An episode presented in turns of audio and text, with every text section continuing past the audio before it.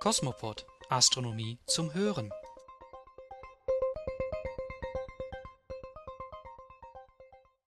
Fremde Planeten, kosmische Explosionen und ein Besuch im Asteroidengürtel.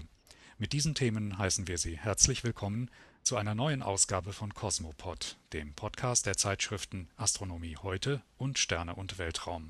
Zunächst hören Sie von Tillmann Althaus Neues aus der Weltraumforschung. Cosmo News Blick in die Forschung.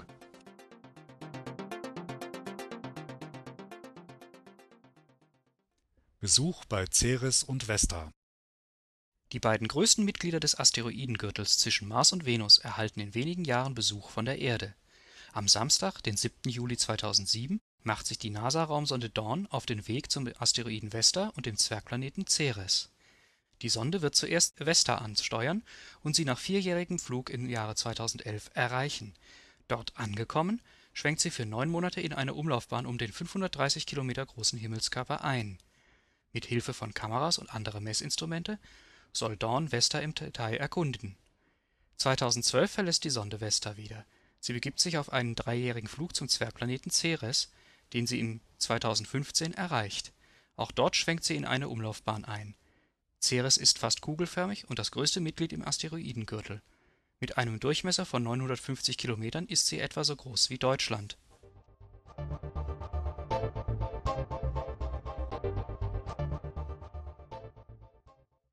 Doch keine zweite Erde entdeckt.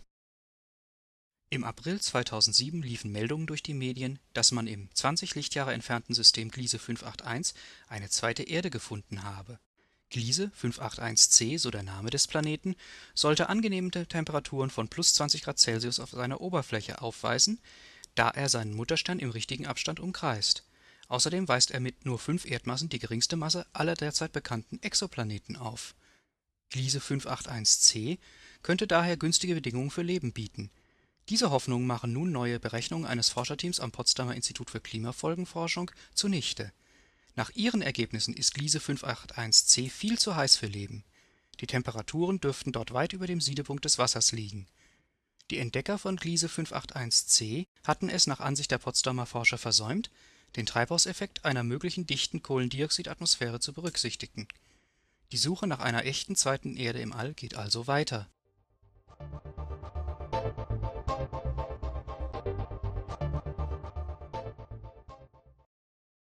Zwei Explosionen an einem Ort.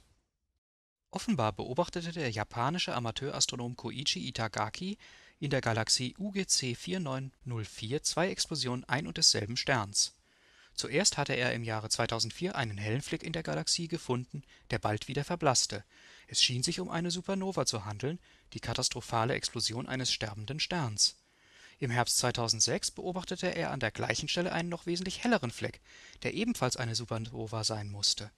Da aber kein Stern zweimal als Supernova explodieren kann, standen sowohl Itagaki als auch professionelle Astronomen vor einem Rätsel.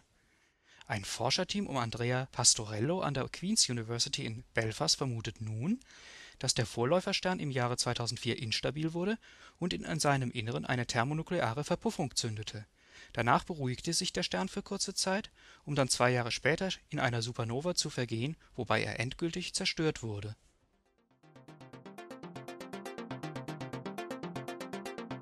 Cosmos Sky aktuell am Himmel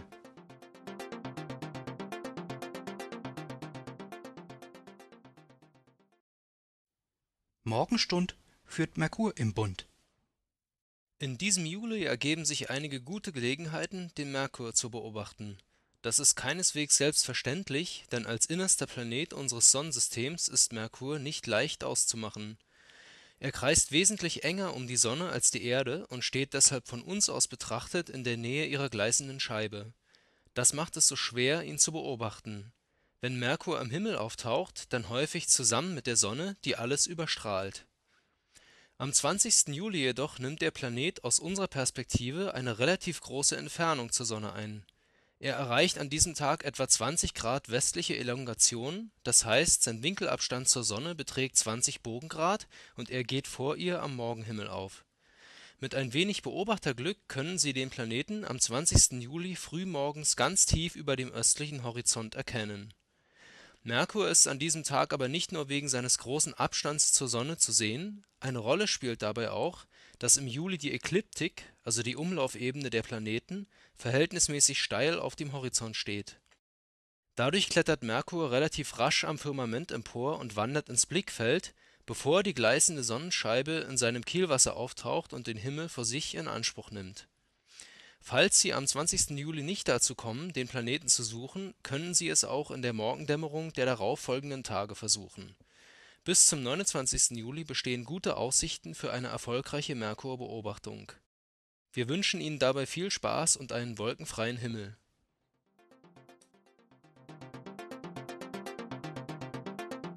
Cosmo Events Veranstaltungen rund um die Astronomie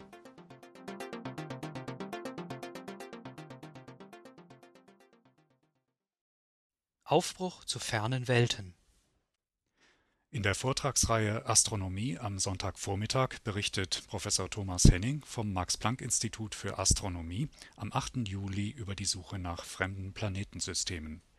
Ab 11.15 Uhr nimmt er die Besucher des Heidelberger Instituts mit auf eine Reise zu den aufregendsten Entdeckungen der letzten zehn Jahre. Es geht um die Beobachtung und den Nachweis von Planeten, die ferne, sonnenähnliche Sterne umkreisen den ersten derartigen Begleiter spürten die Astronomen im Jahr 1995 auf. Seither entdeckten sie mehr als 200 weitere Planeten. Mit zunehmender Empfindlichkeit der Instrumente ließen sich sogar Systeme nachweisen, in denen mehrere Planeten ein Zentralgestirn umlaufen. Die Beobachtungen deuten darauf hin, dass die Bildung und Entwicklung von Planetensystemen keine Ausnahme, sondern eng mit der Entstehung von Sternen verknüpft ist in seinem Vortrag wird Thomas Henning darüber berichten, zu welchen überraschenden Erkenntnissen die Entdeckung dieser neuen Welten bisher führte und mit welchen ausgefeilten Methoden die Wissenschaftler zukünftig erdähnliche Planeten beobachten werden. Noch bis zum 29. Juli präsentiert das Max-Planck-Institut in der Reihe Astronomie am Sonntagvormittag Forschung aus erster Hand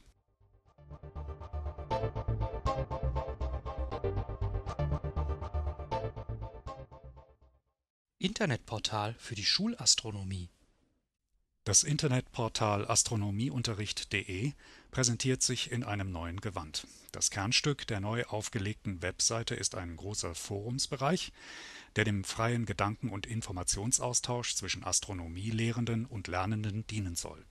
Hierzu sind alle Schreibwütigen und Diskussionsfreudigen eingeladen Neu ist auch die Verzahnung mit den Aktivitäten der Pro-Astro-Landesverbände Berlin, Brandenburg, Hessen und Sachsen. Neben der Präsentation dieser Aktivitäten möchte astronomieunterricht.de künftig auch eine Börse zum Austausch von Materialien bereitstellen, die den Astronomielehrern die Unterrichtsplanung erleichtern sollen die Initiatoren Christian Wolf und Benjamin Hartmann rufen alle Interessenten dazu auf, die neue Webseite www.astronomieunterricht.de zu besuchen und mit Materialien beizutragen.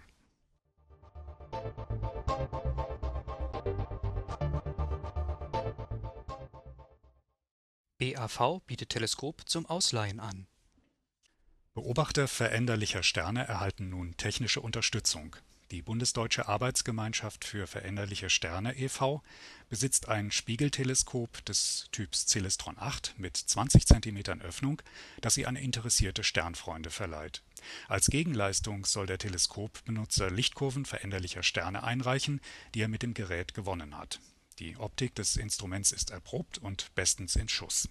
Sie eignet sich sehr gut für die visuelle Beobachtung als auch für CCD-Aufnahmen Interessenten mögen sich bitte melden bei Werner Braune, Münchener Straße 26 bis 27 in 10825 Berlin. Soweit unsere heutigen Nachrichten aus der Weltraumforschung und Amateurastronomie. Wenn Sie weitere Informationen zu den genannten Veranstaltungen wünschen und aktuelle Meldungen lesen möchten, dann besuchen Sie doch einmal unsere Homepage unter www.suw-online.de. Hatten Sie schon ein tolles Erlebnis im Bereich Astronomie oder Raumfahrt und möchten gerne darüber berichten? Dann schreiben Sie uns doch davon und schicken Sie Ihre Beiträge an die Redaktionen von Sterne und Weltraum und Astronomie heute.